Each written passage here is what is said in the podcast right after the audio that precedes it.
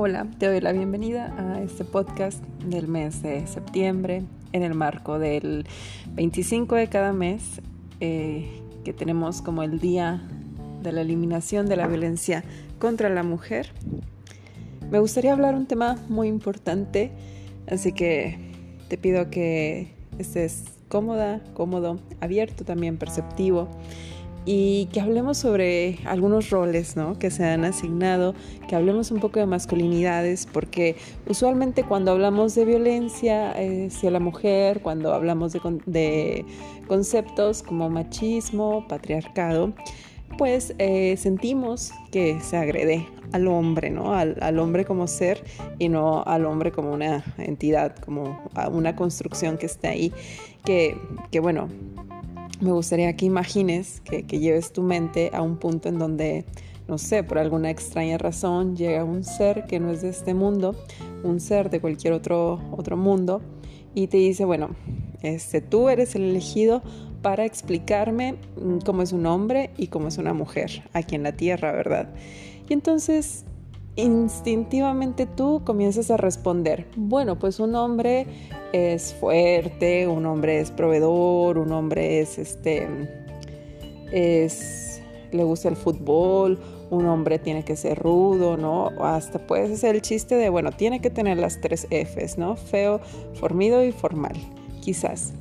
Y entonces, bueno, asignamos este tipo de características, debe ser poderoso, debe de ser valiente, debe de ser este, muy fuerte, la cabeza de la familia, en fin. Y casi todos esos atributos van a ir direccionados hacia cuestiones de valentía, de poder y de que no demuestra emociones también. Y luego este ser te dice, bueno, y ahora explícame cómo es una mujer. Y de pronto tú le empiezas a decir que, bueno, las mujeres son sencillas, son sensibles, son muy lindas, son muy tiernas, son muy amorosas, ¿verdad? Y este, a las mujeres les gusta mucho cuidar de los demás, ¿sí? Y entonces enfocamos nuestro discurso sobre las mujeres actitudes más de cuidado, ¿verdad? Más de que una mujer necesita ser protegida. Y bueno, este ser se va con, estas eh, impresiones, ¿no? Y bueno, pues hablemos bien de esos roles que se han asignado y vamos a comenzar a, a cuestionarlos.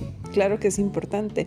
¿Por qué? Porque bueno, entonces también hay hombres que son sensibles, también hay hombres que quieren ser protegidos, también hay hombres que son tiernos, también hay hombres que les gusta ayudar a los demás, así como también hay mujeres que este, les gusta el fútbol, como mujeres que son proveedoras, que son fuertes, que son valientes, que son inteligentes.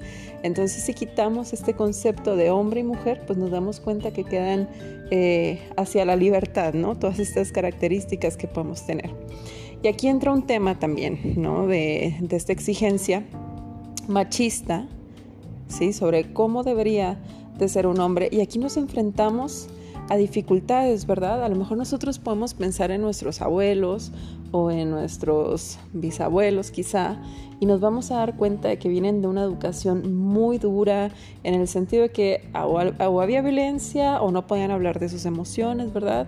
Todavía se les decía como que no, es que no llore, los niños no lloran, usted no puede expresar nada, usted tiene que darlo todo por la familia y bueno, a lo mejor venimos de una generación de, de hombres que bueno, ellos demostraban el cariño ahora sí que llevando el chivo así o entregando la quincena o siendo proveedores, pero eh, de manera emocional ausentes totalmente. Y entonces, bueno, aquí es invitar y hablar de que el machismo pues también ha afectado a los hombres, ¿no? ¿En qué sentido? En esta masculinidad o en este estricto forma de ser que se les exige, ¿no? Es decir, a ver, es que eres hombre y no puedes andar llorando y no puedes andar de sensible y no te puede gustar la cocina porque, pues no. O no puede ser, por ejemplo, a los hombres que, que pasan tiempo en casa se les asigna el concepto de mandilón, ¿no? Entonces vamos a abrir el, abanico de posibilidades de que hoy en día hay masculinidades alternativas y que podemos hablar que los hombres ya también pueden expresar más, ya también pueden salir de una forma distinta, este, quizás ser más eh, emotivos, emocionales, sin que se les juzgue o sin que se les etiquete de una manera negativa. Ha sido un trabajo arduo, sí, porque venimos de un paradigma machista ¿sí? Y romperlo es un cambio de tercer orden, ¿sí? Que es súper complejo. ¿Por qué? Porque estamos cambiando creencias, porque estamos cambiando... Em, pues hasta un estilo, ¿no? De, vincularnos y de relacionarnos. Entonces es importante que nos cuestionemos, ¿sí?